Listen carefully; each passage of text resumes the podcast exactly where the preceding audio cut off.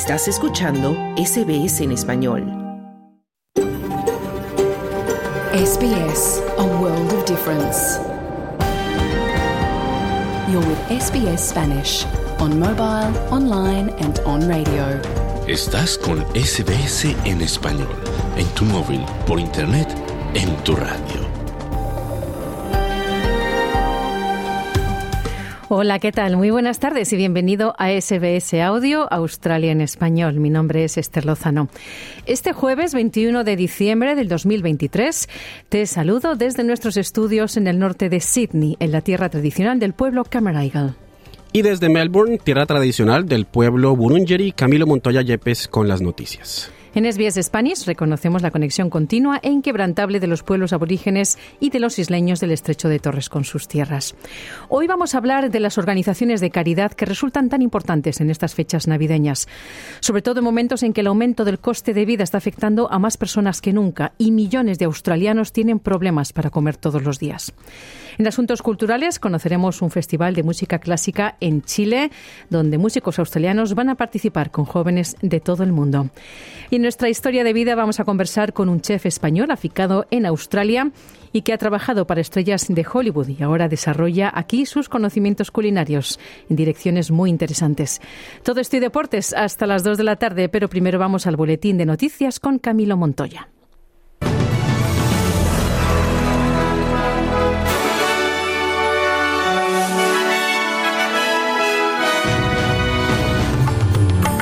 Autoridades del norte de Queensland, afectado por inundaciones, hacen un llamado a los turistas para que regresen a la zona y ayuden a reactivar la economía.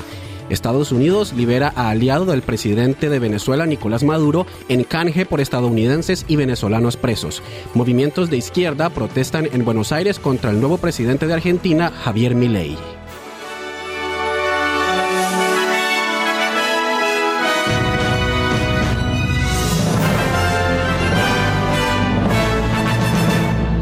Empezamos con noticias de Australia porque el primer ministro Anthony Albanese y el premier de Queensland, Stephen Miles, hacen presencia hoy en la zona de desastre en el norte de este estado, donde 1.400 viviendas han resultado dañadas y 3.500 siguen sin electricidad tras las inundaciones.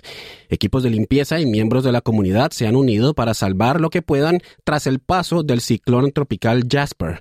La Oficina de Meteorología ha confirmado que las condiciones climáticas severas finalmente han disminuido entre Cairns e Inam.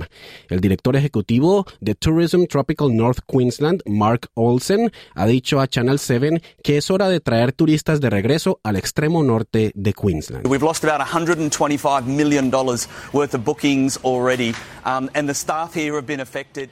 Ya hemos perdido alrededor de 125 millones de dólares en reservas y el personal aquí se ha visto afectado. Solo quieren volver a trabajar. Todas nuestras atracciones están reabriendo, pero los visitantes no están aquí y necesitamos que todos nos apoyen ahora mismo. Nos hemos visto abrumados por personas de todo el mundo y de Australia que se acercan para decir cómo podemos ayudar. Lo único que puedes hacer es una reserva. Si tienes una reserva, consérvala. Vuelve a Cairns y a la Gran Barrera de Coral, decía Olsen. El ministro de Defensa, Richard Marles, ha anunciado que Australia no enviará buques de guerra al Mar Rojo a pesar de las solicitudes de Estados Unidos. Marles dice que Australia se compromete a enviar hasta seis miembros adicionales de la Armada para ayudar en los esfuerzos del grupo de trabajo estadounidense para asegurar el paso comercial. El portavoz de Asuntos Exteriores de la oposición, Simon Birmingham, ha criticado la decisión y ha dicho que si bien es importante mantener el enfoque estratégico en nuestra región, el canal de Suez también es integral. Alrededor del 12% del comercio internacional pasa por el Mar Rojo pero los recientes ataques de militantes hutíes a lo largo de la ruta marítima están obligando a costosas desviaciones para las compañías navieras. Marles ha dicho a la cadena Sky News que la decisión es la correcta para la defensa de Australia.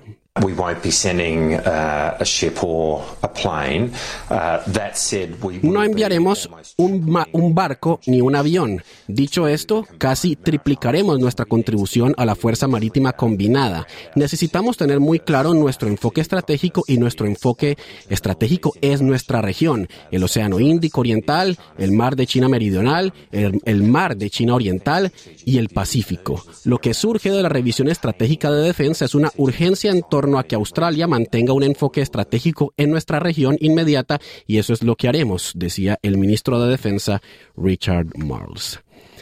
El Sindicato de Trabajadores del Transporte ha hecho un llamado al Senado para que apruebe reformas de transporte que salven vidas, esto tras la noticia de que otro repartidor ha muerto mientras trabajaba. La muerte del joven de 29 años no se informó durante más de un año y desde entonces cuatro trabajadores más de reparto han muerto en el trabajo. Los datos obtenidos por el diario The Age revelan que durante un periodo de siete años ha habido 917 lesiones a repartidores, de los cuales alrededor del 60, 70% eran motociclistas y el resto eran ciclistas. El secretario nacional del Sindicato de Trabajadores del Transporte, Michael Kane, dice que se necesita una reforma urgente. We've got uh, a gig economy uh, that has come into Australia over the last 10 years.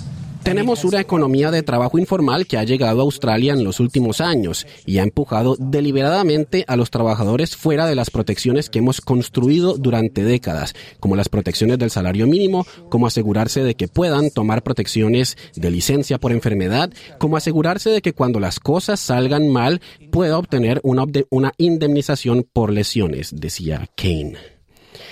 El gobierno federal invertirá alrededor de 500 millones de dólares en la protección de la vida silvestre nativa mientras continúan los esfuerzos para combatir la industria del tráfico de vida silvestre valorada en 30 mil millones de dólares. La ministra federal de Medio Ambiente, Tanya Plibersek, se ha reunido con el personal del zoológico Taronga de Sydney para discutir las investigaciones en curso sobre esta problemática.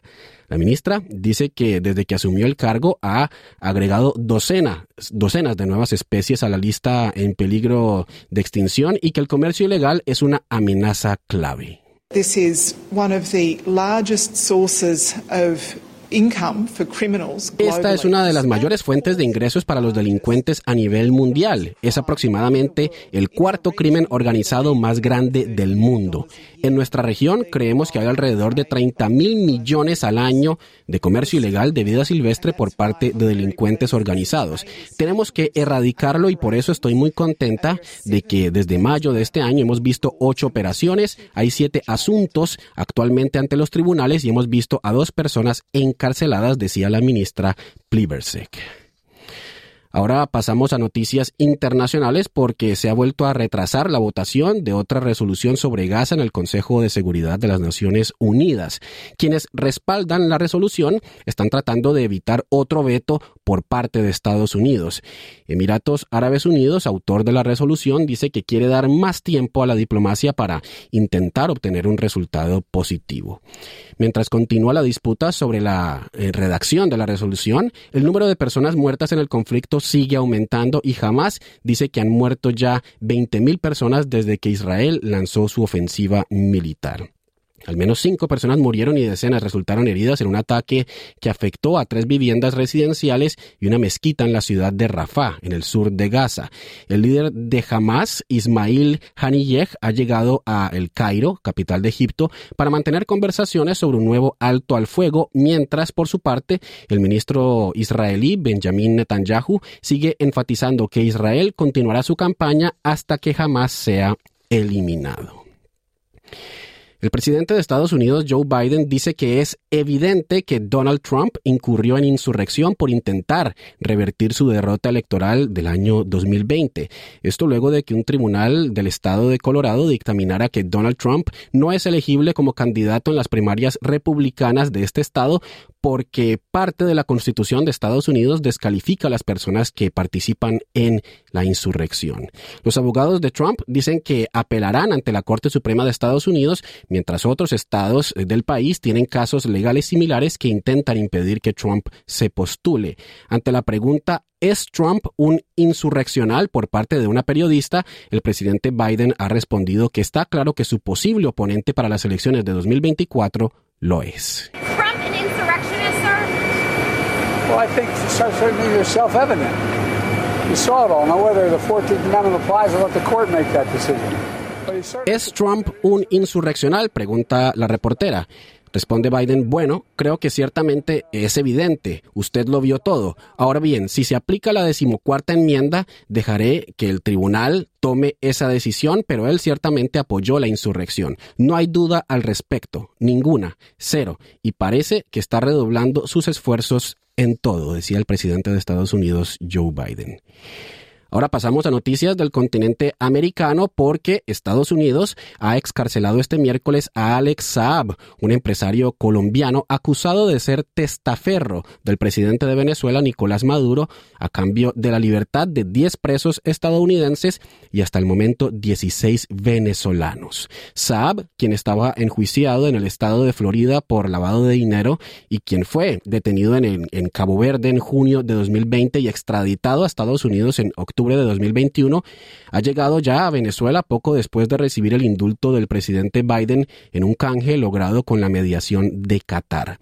Maduro ha recibido a Saab en el Palacio Presidencial de Miraflores en Caracas y ha calificado su detención de 1.280 días como un secuestro. El presidente de Estados Unidos, Joe Biden, por su parte, ha confirmado esta liberación de los estadounidenses y de los venezolanos que se unen a otros cinco excarcelados en octubre como parte de un acuerdo alcanzado entre el gobierno de Venezuela y la oposición en una mesa de negociación en la que Estados Unidos es un actor clave. Miles de personas se han manifestado este miércoles en el centro de Buenos Aires, capital de Argentina, en la primera protesta en contra del gobierno del presidente Javier Milei y de sus políticas económicas. Los manifestantes de los movimientos sociales de izquierda Polo Obrero y del movimiento socialista de los trabajadores han marchado por unas eh, pocas cuadras hasta la Plaza de Mayo, frente a la Casa Rosada, que es la sede de la presidencia argentina. Según cifras oficiales, cerca de 3.000 personas han participado la jornada de protestas. El gobierno argentino ha decretado una devolución de la, una devaluación de la moneda de más de 50% y ha presentado un plan de ajuste fiscal que eliminará los subsidios al transporte y a los servicios públicos de energía, además de paralizar las obras de infraestructura financiadas por el Estado. También ha ordenado una desregulación de la economía mediante un decreto con el cual modifica o deroga más de 300 normas, entre estas las leyes de alquileres y de abastecimiento y el régimen laboral. Argentina, cabe recordar, tiene uno de los índices de inflación más altos del mundo, con un 160,9% interanual y la tasa de pobreza es de más de 40%.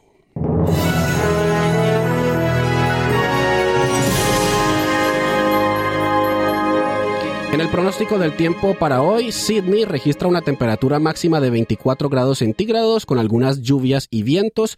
Melbourne una máxima de 25 grados y mayormente soleado. Brisbane una máxima de 28 grados y también lluvias.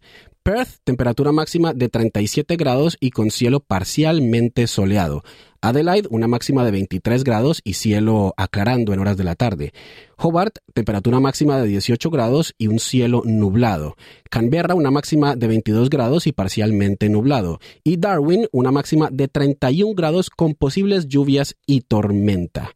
Hasta aquí el boletín de noticias. Te invitamos a quedarte en sintonía de SBS Audio Australia en español. Mañana, otro boletín de noticias a la una.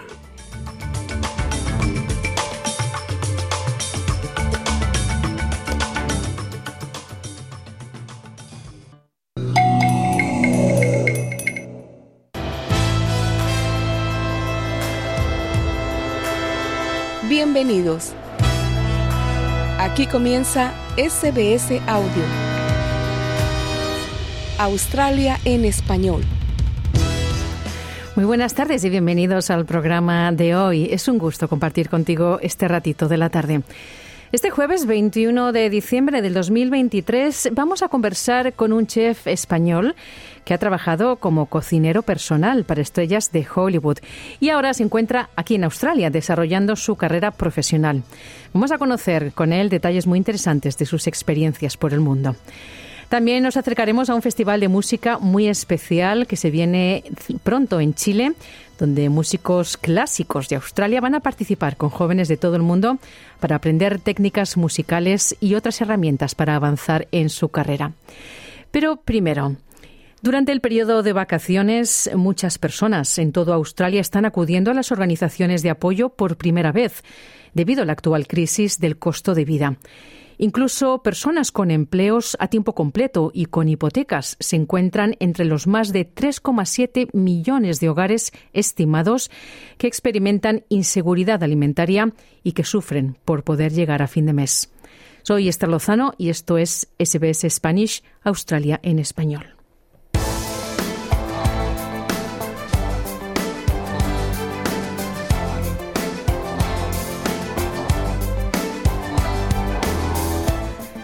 A medida que continúa la crisis del costo de vida, se estima que más de 3,7 millones de hogares en toda Australia están experimentando inseguridad alimentaria.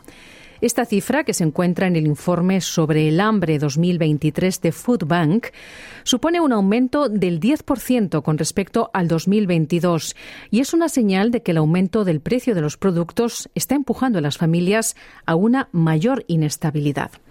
Muchos australianos están buscando ayuda de los servicios de apoyo comunitario por primera vez, incluidos aquellos que están pagando su hipoteca y que también tienen un trabajo a tiempo completo. Organizaciones benéficas como O's Harvest están tratando de ayudar distribuyendo alimentos donados que normalmente se desperdiciarían. Susana Dropa gerente de mercado del proveedor de alimentos, dice que servicios como el suyo han visto un gran aumento en el número de personas necesitadas.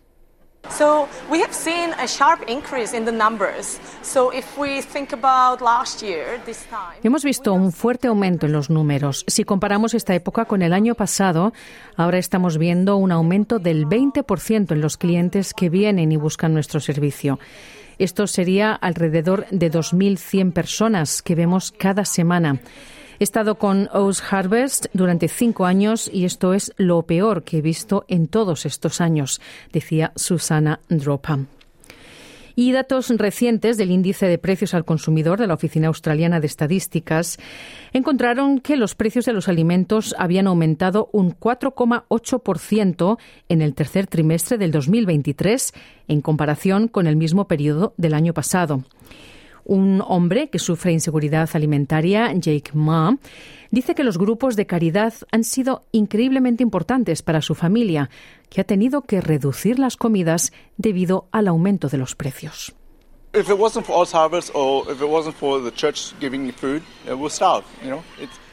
Si no fuera por Old Harvest o por las iglesias que dan comida, nos moriríamos de hambre. Cuando vamos al supermercado pagamos los mismos precios que todo el mundo. No compramos frutas y verduras gratis en el supermercado, así que tenemos que presupuestar o comprar menos y comer menos. He perdido peso porque es demasiado caro, decía Jake Ma. Oz Harvest lo que hace es tomar las frutas y verduras frescas no vendidas de los supermercados antes de su fecha de caducidad y distribuye los alimentos a organizaciones benéficas por todo el país. En Australia se estima que una de cada cinco bolsas de la compra se desperdicia, lo que supone unos 7 millones de toneladas de alimentos cada año. Y los clientes de la despensa de alimentos de Oz Harvest en Sydney aprecian la comida sobrante, ya que se abastecen para el periodo navideño.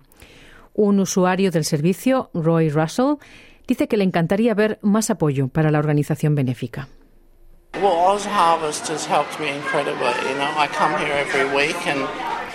Oz Harvest me ha ayudado increíblemente. Vengo aquí todas las semanas y lo hace todo mucho más fácil. Ojalá tuvieran más apoyo o más aliento por parte del gobierno y la comunidad decía este usuario Roy Russell. Y mientras tanto, en esta temporada navideña, muchos australianos están cambiando sus hábitos de gasto y también reduciendo la compra de regalos. Edwina McDonald es la directora ejecutiva interina del Consejo Australiano de Servicios Sociales. McDonald y otras personas de apoyo a las comunidades están instando al Gobierno federal a apoyar mejor a las personas de bajos ingresos que están soportando la peor parte de esta crisis del coste de vida. So we're asking for an urgent increased income support payments to bring those up in line with, at least in line with the pension of $78. Estamos pidiendo urgentemente un aumento en los pagos de ayudas a los ingresos para que estén en línea con la pensión de 78 dólares por día.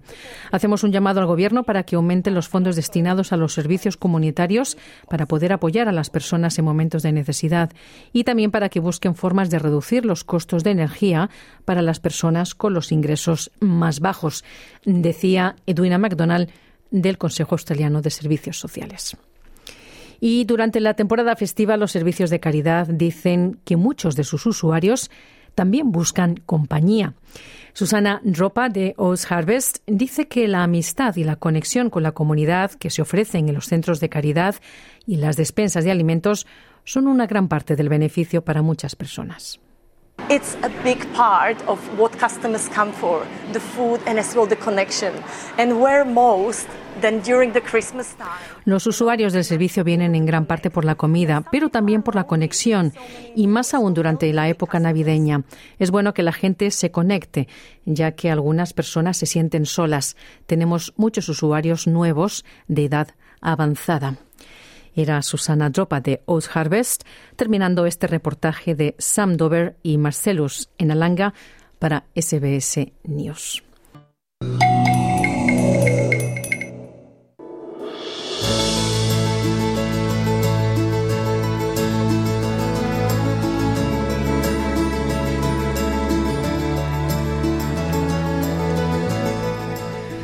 El chef español Sergio Pereira se ha formado con algunos de los mejores cocineros del mundo, como Arsac, Mugaritz, Ferran Adrià, y ha viajado por medio mundo, incluyendo Los Ángeles, en Estados Unidos, donde ha trabajado para estrellas del cine, como Tom Cruise o Leonardo DiCaprio.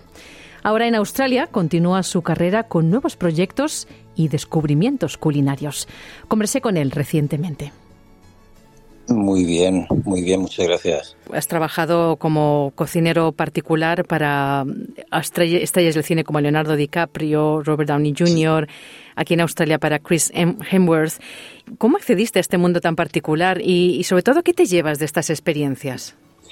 Nunca me lo pensaba de meterme en el mundo de, de, cocinar para, actores. Eh, todo fue un, un accidente. Bueno, yo al principio fui a Los Ángeles para ayudar a un amigo a abrir un restaurante y pues claro, algo pasó, eh, los, los, socios no decidieron no hacer el concepto, me quedé en Los Ángeles sin tener trabajo y claro, conocí a un cocinero, un cocinero italiano que, eh, bueno, hacía años que habíamos trabajado juntos como stagiaires en, en Arzac. Y él había estado ya muchos años trabajando en, en, en California para chef privado, para muchos actores. Y él tuvo una emergencia, porque era a Italia, porque su, su padre estaba muy mal. Esto hace ya, me parece que hace casi 15 años cuando mm. pasó esto. Pero en ese momento estaba trabajando para Tom Cruise. Y le hacía falta una persona para que para continuar para cocinar con él. Claro, como ya nos habíamos conocido, pues me preguntó a mí si lo quería hacer. Yo nunca en mi vida he hecho algo así. Y claro, yo encantado. Y mm. como no tenía nada de, nada de dinero, pues esto fue con, yo tendría 25 años, 26 años por ahí. Y pues nada, decidí hacerlo y así empezó todo. Fue durante una de las películas de Misión Imposible que, que le ayudé unos dos meses Después de los dos meses terminamos. Yo ya tenía planes de volver a España para seguir trabajando en restaurantes. Y eh, lo que pasó, claro, Tom Cruise me, me ofreció otro trabajo, pero con otro actor, y, y, bueno, así pasó todo. Fue un mundo completamente diferente de lo que estaba haciendo en el mundo de gastronomía. Pero era igual, o sea que lo que empecé a hacer yo es me dediqué a ayudarles más con las dietas de ellos. Como ya sabía cómo cocinar y tenía, había aprendido mucho de las técnicas de la cocina, que pues claro, empecé a cocinar y utilizar todo esto que había aprendido. Y, cada vez que un actor me llamaba para hacer algo, pues y les ayudaba con el proyecto. Y esto pasó también con, con músicos. Y casi siempre donde he estado trabajando con ellos son sitios que tienen pues eh, producto increíble. California, por ejemplo, tiene increíble, en Australia tienen un producto increíble. Y claro, cuando he estado con, con Chris, por ejemplo, y Elsa en, en España, pues en España, vayas donde vayas, siempre hay producto increíble. Por ejemplo, eh, a Chris, cuando estaba ayudándole a él, él casi siempre comía más carne que nada, no era muy de pescado o de marisco. Pero claro, cuando empecé a cocinar con él y a ayudarle un poco con su dieta, pues él, él le encantaba todo lo que estaba a la, la, parrilla. Y entonces empezó a, comer más, más pescado y, más marisco. Y claro, todo, también todo fresco. Para mí es lo más importante con los clientes, de aprender, de estar atentos a eso, poner atención a eso. Y les enseñas también a cocinar de alguna manera, ¿no? Sí, les enseño a cocinar y para a elegir cómo elegir un producto, cómo saber cómo, cómo está bien un aguacate o, el pescado, cómo, cómo notar los, los detalles de, de la carne o de, de, todo para estar seguros si, si es fresco o no es fresco, si estaba congelado o no. Para mí, lo, a mí lo que también lo que me gusta hacer es casi nunca uso nada de especias, nada. Siempre son hierbas frescas, aceite de oliva, pan recién hecho, fresco. También me gusta hacer mucho el pan, eh, de todo. Pues todo, todo fresco, todo hecho a mano. Claro. Habiendo hecho todo este recorrido así internacional, ¿qué tiene de especial para ti Australia para que quieras quedarte aquí? Pues aquí el producto de, Australia pues, es, increíble. Aquí, bueno, es claro, eh, lo que he aprendido mucho los, los indígenas de aquí es, una maravilla. Australia es bastante nuevo. En, lleva muchos años aquí, claro, Australia, pero no se conoce como otros países del mundo. Hay mucho que... Aquí hay productos que nunca he visto en mi vida. Nunca he visto en mi vida. ¿Cómo qué? La mayoría de ellos son plantas o frutas que he visto que, solo los indígenas saben cómo, cómo utilizarlos. Los australianos no, no, lo conocen muy bien, ciertas cosas. No conocen las frutas, nada de esto, o las técnicas de, de que utilizaban los indígenas y, para mí me fascina eso. ¿Nos puedes poner un ejemplo de alguna de estas técnicas que, que te interesan? Sí, sí, por ejemplo, eh, una técnica de fermentación con pescado, eh, de meterlo en, en barro, envuelto en una, especie de, planta. Eh, es una hoja enorme, no me recuerdo el nombre, pero es una hoja enorme que lo, lo envuelve en el pescado, ¿no? Y lo meten en el barro y lo dejan que a fermentar unos días. Y eso fue una técnica que utilizaban bastante. Tuve la oportunidad de, de probarlo cuando estuve en, Darwin. Y, y, claro, pues empecé a ver, a, estudiar mucho lo que estaban haciendo con esas técnicas de fermentación, porque también eh, para mí la fermentación es algo que desde que estuve en Japón me fascinaba. Bueno, hablando de otras cosas, eh, fuiste también eh, juez invitado en el programa Masterchef aquí en la televisión. ¿Cómo fue esa experiencia para ti, Sergio? ¿Y, tú crees que aparecer en televisión es una estrategia necesaria para avanzar en tu carrera? ¿Cómo lo valoras eso? Bueno, eh, cuando estuve en Masterchef, bueno, eso fue una cosa que me gustó mucho. Ahora, eh, es otro mundo también de, estar en la televisión, ¿no? Eh, sí que ayuda mucho en, en poder enseñarle a la gente quién soy y cómo cocino y por qué cocino y, eh, lo que quiero hacer ahora, pues claro, a mí me encantaría poder estar en un programa de televisión hablando, por ejemplo, de las técnicas de los indígenas. La televisión es una plataforma para poder enseñar todo esto. Y, pero me encantó. Eh, eh, a mí me gusta poder hablar de lo que hago y, y, claro, estar en la, televisión me ha ayudado mucho con eso y me está siguiendo ayudando mucho también. Y he tenido muchas oportunidades ahora de poder hacer esto. Pero eh, me encanta estar con todos tipos de cocineros y Masterchef lleva años en la mm. televisión y es una cosa que, me ha gustado bastante y voy a seguir haciendo. Estás preparando un libro, ¿no?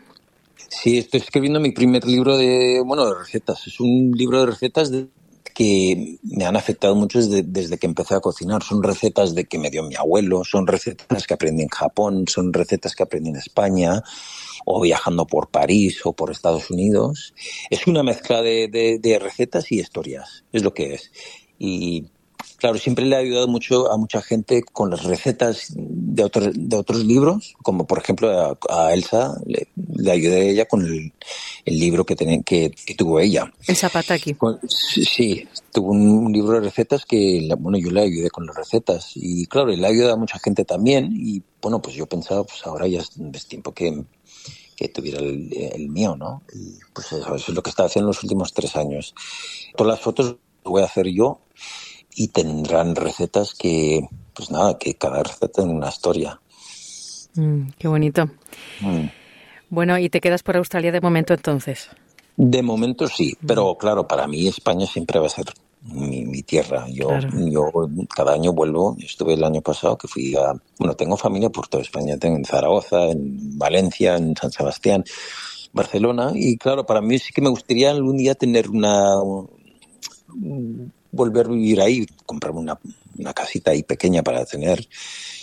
Porque no sé, para, no, no sé si Australia es para siempre, pero ahora sí que estoy muy, muy cómodo. Y a, claro, a mi, a mi mujer también le encanta España, o sea que puede ser que podemos volver a España. Pero sí que me gustaría tener una casita ahí para poder estar ahí mitad del año. Y claro, yo tengo, aún sigo hablando mucho con Albert y me gustaría hacer algo con él algún día. Mm. Y tengo muchos amigos cocineros ahí que son increíbles, no solo cocineros, pero creativos. Pues nada, y mucha familia ahí. Echo de menos España, claro, la, mm. la comida, toda la cultura, lo echo de menos y claro, sí que quiero volver. Claro. Bueno, Sergio, pues eh, muchísimas gracias por esta conversación, por tu tiempo. Sergio Pereira, chef. Vale, muchas gracias. Un abrazo. Vale, igualmente.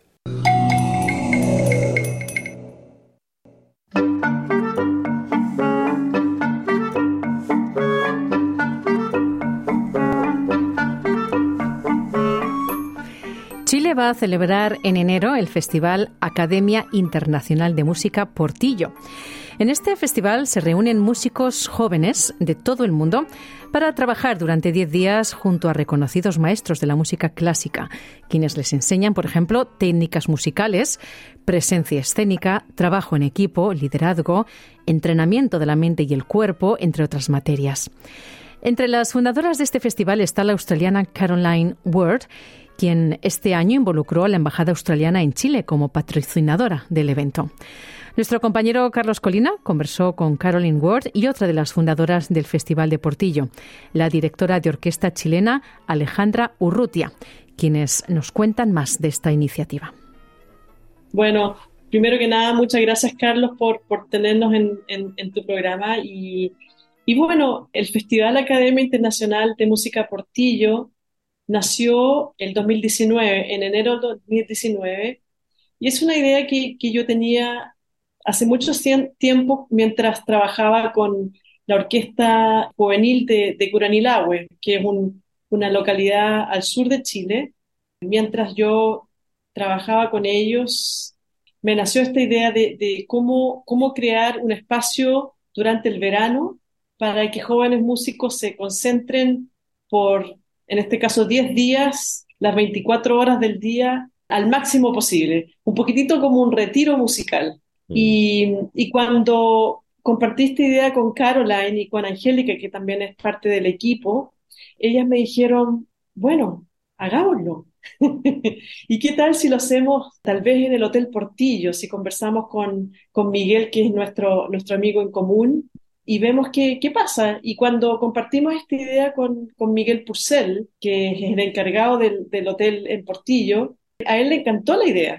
Entonces, luego venía el paso de cómo, cómo lo hacíamos realidad, porque mm. nosotras tres somos muy buenas para soñar y para imaginar ideas y, y, y, y todas que tienen que ver como cómo transformar el mundo y la vida de las personas. Entonces ahora teníamos que bajarlo en concreto. Mm. y, esa, y, esa, y eso de alguna manera también ha sido nuestro desafío en estos cinco años que el festival está en existencia. Entonces, para mí es, un, es un sueño hecho realidad y que sigue creciendo. Nosotros también seguimos aprendiendo en el proceso. Así que para mí realmente es, es, es un regalo de la vida. ¿Qué sería lo más difícil o el reto más importante que han tenido para llegar al nivel donde han estado y tener la participación, por supuesto, de varios países?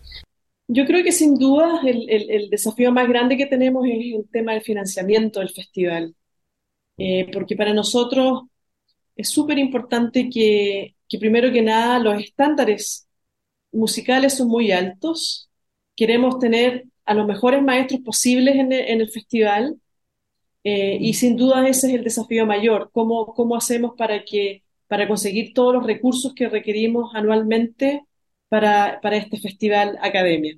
Todos son becados, ¿no? Todos los 57 jóvenes súper talentosos de 14 países uh, viene de su propio transporte, pero nosotros Arriba es como australiana, dólares, dólares australianos como 12 mil dólares cada, o no, 10 mil dólares cada participante. Entonces, estamos haciendo todo. Y Angélica, que no está aquí, ella es como el motor. Ella no permite algo que haya hasta al final y terminamos, ¿no? Es increíble. Bueno, Caroline, ahora me enfoco también contigo porque la experiencia australiana también está aquí presente de varias maneras. Primero que todo van a llevar a David Griffiths, músico y profesor de la Universidad de Melbourne. También va un violinista australiano participando y además la Embajada de Australia también está participando haciendo una especie de, de sponsorship para llevar música a los más necesitados. ¿Cómo ha sido la experiencia australiana en este festival, Caroline? Mira, Carlos, por todos estos años, yo fui la única, ¿no? Representante. Y este año es increíble porque siento muy acompañada. Y Lali dijo que, bueno, vamos a tener esa energía australiana que es muy natural, muy simpática, muy cercana y muy de la gente. Entonces, ah, de verdad, tengo un gran amigo que es baterista, pero percusionista y, y él hace cosas con eh, de MCO, ¿no? Melbourne Symphony Orchestra también. Y dije, ¿sabes qué, David? David Jones, ¿no? Mm. David, ¿conoces, ¿conoces a alguien de clarinete que puedes recomendar de Australia? Y David Griffith dice, perfecto, especialmente con, con toda esa parte de, de parte holística también. David muy de piel, muy cercano y él viene con su familia. Su señora es chelista, Svetlana, y Svetlana va a tocar en los territorios, ¿no? Porque una de las cosas que hacemos en el festival, parte holística, pero estamos llevando la música clásica que mucha gente no, no, no conoce, no saben la experiencia. Entonces llevamos grupos de, de música como cuartetos, quintetos, dúos a distintos territorios, ¿no? Comunes, que son al fondo de la montaña y invitar a la gente y invitar a la gente arriba a la montaña también, a ese resort ¿no? de mm. esquí. Es algo tan impactante. Es, Svetlana va a tocar por ahí porque tenemos American String Quartet, entonces tenemos chelista arriba, pero ella va a dar masterclasses también con los chicos de comunes en el medio de la nada, ¿no? Mm. Precioso, precioso. Bueno, Alejandra, me quiero enfocar un poco también en lo musical porque tú hablas de la importancia para los músicos de experimentar música de cámara, estar haciendo constantemente ese trabajo para crecer de forma individual en su música. Toda esta idea, ¿cómo crees que realmente está impactando a los músicos que participan en este festival? Bueno, me alegro que mencionas esto, Carlos, porque esa también fue una de las razones por la cual creamos este festival. Porque, bueno, yo soy directora de orquesta y en eso me estaba enfocando en los últimos años. Entonces, he tenido la oportunidad de trabajar con distintas orquestas en Latinoamérica, en el mundo realmente. Sin embargo, en Latinoamérica especialmente, he sentido y he percibido que se necesita más un trabajo de música de cámara para los, para los músicos. Entonces sentí que, que esta era una oportunidad para poder entrenar a los jóvenes músicos. La mayoría de estos jóvenes son músicos que ya están a punto de, entrar al, mundo profesional. Entonces, el tener este training de, música de cámara, de tocar en, grupos más pequeños, te obliga de alguna manera a estar pensando, a estar escuchando de verdad, a aprender a comunicarse con el uno con el otro, si tú le vas a decir algo a un colega o una colega, tú tienes que decirlo de cierta manera, que sea respetuosa y que además puedas compartir tu idea de manera clara. Entonces, todas estas herramientas los, jóvenes músicos lo van recibiendo durante eh, este periodo que hacen música de cámara y todos esos conceptos que ellos aprenden tocando música de cámara, entonces después se llevan en la práctica cuando se toca en orquesta, porque de eso se trata, en el fondo, la orquesta es una, es una comunidad. Entonces, tú tienes que aprender a trabajar con el otro o con la otra persona que está en tu, en tu alrededor. Aprender a escucharse, aprender a, hablarse. Y de eso se trata en el fondo. Es como un micro mundo que empieza con, con la música de cámara luego, y luego la orquesta. Y bueno, el, el, el, el, trabajo ha sido realmente excepcional. No te puedes imaginar, Carlos, el nivel a la que llega la orquesta en sus, en sus conciertos finales. O sea, no, no parece una orquesta de jóvenes estudiantes.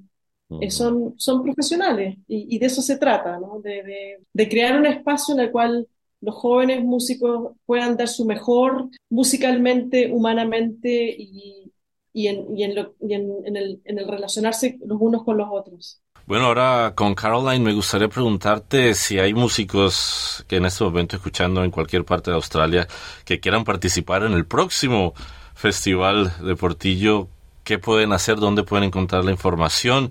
Y si es muy difícil realmente llegar a participar en este festival. Mira, no es tan difícil. Um, vamos a abrir las postulaciones tipo agosto, Ale, o julio o agosto. El próximo año en las redes sociales tiene que buscar, eh, seguirnos en Potillo Fest y solamente postular. Y luego espera, porque realmente, como Ale dice, el nivel que cada uno, cada una, como alcance en ese festival es mucho más allá su estado actual. Y el, la burbuja del festival es diseñado para ellos pueden tocar, entonces tocar esa capacidad. Entonces, estamos felices de abrir ese corredor, ese pasillo entre Australia y Chile, solo cruzando el agua, ¿no? Pacífico. Y bienvenidos a todos. Bueno, el Festival Portillo Fest se va a dar este próximo 13 al 23 de enero de 2024 y por supuesto vamos a estar pendientes de cómo va y las personas que están interesadas, por supuesto, para que accedan a la página del Portillo Fest. Alejandra Urrutia y Caroline Ward, un honor haberlas tenido con nosotros aquí en SBS Audio. Muchas gracias, Carlos, un placer. Carlos, muchas gracias. Era Carlos Colina con esa entrevista. Estás en SBS Audio, son las 13 con 47 minutos y vamos ya con los deportes.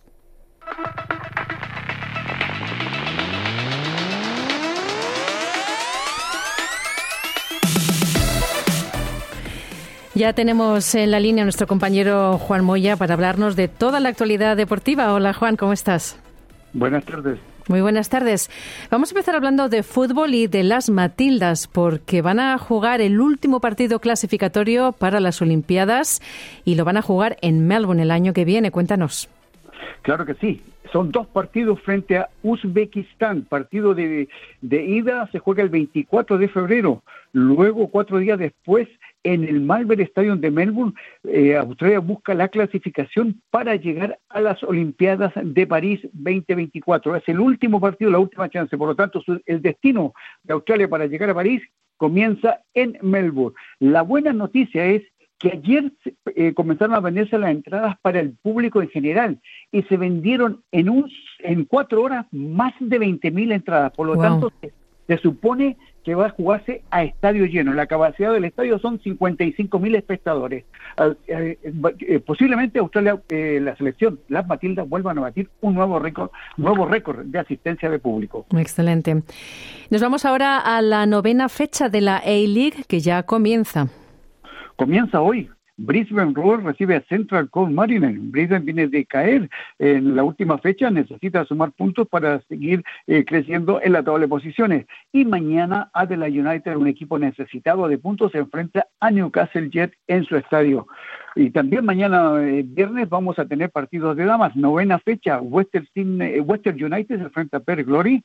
Per Glory es el puntero junto a City, eh, son los punteros del fútbol femenino. Y Sydney se va a enfrentar a Brisbane. Dos partidos femeninos en el día de mañana. Muy bien. Y ahora nos vamos a España porque, bueno, estamos pendientes de quién va a ser el campeón de invierno de la liga. Cuéntanos. Bueno, mañana en horario de Australia de madrugada a las 5 de la mañana, el Real Betis recibe al Girona. y el Alavés recibe al Real Madrid. Girona eh, ganando eh, podría eh, ser el campeón de invierno. Eh, si pierde Girona y Real Madrid derrota al Alavés, eh, uno de los dos va a ser el, el, campeón de invierno, una tradición en la liga. Luego vienen las vacaciones de Navidad y, se reanuda la fecha el 3 de enero con el Getafe Rayo Vallecano. Muy bien, nos vamos ahora a Sudamérica a ocuparnos de la Copa Libertadores porque ya hay sorteo para el año que viene. Claro, ya hubo sorteo y hay que eh, eh, comenzar con la previa. ¿Qué significa la previa? Equipos que necesitan clasificar para llegar a la zona de grupos. Y dentro de esos equipos hay tres equipos que ya ganaron la Copa Libertadores. Nacional de Ecuador, eh, perdón, de Colombia, dos veces ganador de, ganador de la Copa Libertadores, se va a tener que enfrentar al ganador del partido entre Aucas de Ecuador y Libertad de Paraguay para poder avanzar a la siguiente ronda en la Copa Libertadores. Colo Colo de Chile, que ganó el año 1991, se va a enfrentar a Godoy Cruz de Argentina, partido durísimo para Colo Colo. Y Nacional de Uruguay, tres veces ganador de la Copa Libertadores, va a jugar el partido eh, frente al ganador del Puerto eh, eh, Valero de Venezuela, frente a Defensor Sporting de Uruguay. Eh, tres equipos famosos que buscan llegar a la Copa Libertadores e engancharse en la zona de grupos. Nos vamos ahora al ciclismo, Juan, porque se corre la quinta etapa de la Vuelta a Costa Rica. Y Kevin Rivera de Costa Rica, del equipo 7C, llegó en solitaria a la meta, ganó la quinta etapa de 99-87 kilómetros con salida y llegada en la ciudad de San Ramón y con esta victoria al llegar en solitario tuvo los, los minutos suficientes para ser el nuevo líder de la Vuelta de Costa Rica. Y hoy jueves eh, en Costa Rica se corre la sexta etapa con salida y llegada en San José de 111 kilómetros y vamos a ver si Kevin Rivera aguanta el liderato de esta famosa vuelta de Centroamérica. Muy bien, ahí estaremos pendientes. Y tenemos una noticia que viene del ciclismo español y es que la nueva promesa de ese país, Juana Ayuso, va a debutar pronto. Cuéntanos. Claro, eh, Juana Ayuso, de 21 años, va a debutar en el Tour de Francia. Por primera vez va a correr el Tour de Francia con sus 21 años. La planificación, todavía faltan seis meses para el Tour de Francia, pero ya está todo planificado y está dentro de su calendario que va a correr el Tour de Francia y va a estar eh, ayudando a su al, jefe de filas Tadej Pogacar que ya ganó dos veces el Tour de Francia. Dentro de la planificación está también correr el Mundial de Ciclismo en Zurich y las Olimpiadas de París. Muy bien, nos vamos ahora al atletismo porque en el World Athletic hay novedades en la participación de cómo va a ser la marcha. ¿Qué está pasando ahí? Bueno, la marcha estaba en un principio iba a ser eliminada, pero a través de mm, la gran cantidad de países que tienen eh, participantes en este tipo de competencias protestaron y se ha dado se ha permitido ahora que eh, para las próximas Olimpiadas de París y para las Olimpiadas de Los Ángeles del 2028 se va a, va a haber marcha y también va a haber participación en las eh, en los mundiales. Lo que sí que la marcha de los 50 kilómetros desaparece y se va a correr ahora de 35 kilómetros. Y se va a mantener la de 20 kilómetros para varones y damas. Buena noticia porque muchos eh, deportistas que toda su vida se han dedicado a participar en la marcha iban a quedar eh, sin poder participar en las grandes competencias del mundo, pero ahora se le ha asegurado que sí va a continuar. Bueno, es una buena noticia. Y nos vamos ahora al tenis, porque hay una noticia, bueno, un poco al margen de lo estrictamente deportivo. Pero es que Leo Messi le ha regalado a Rafa Nadal su camiseta. ¿Qué ha hecho Rafa con eso? Cuéntanos qué ha pasado ahí. Bueno, recibió la camiseta eh, campeona del mundo. Un año de, Argentina salió campeón del mundo, le regaló la número 10, firmada por Leo Messi, y ahora esa camiseta está en el Museo Rafa Nadal de la Academia de Mallorca. Buena noticia, eh, Rafael Nadal colecciona camiseta y sobre todo está muy feliz con la camiseta que le regaló Leo Messi, campeón del mundo 2022. Bueno, está, está bien saber que los deportistas de distintas disciplinas tienen este tipo de relaciones, ¿no? Que al final benefician a todos.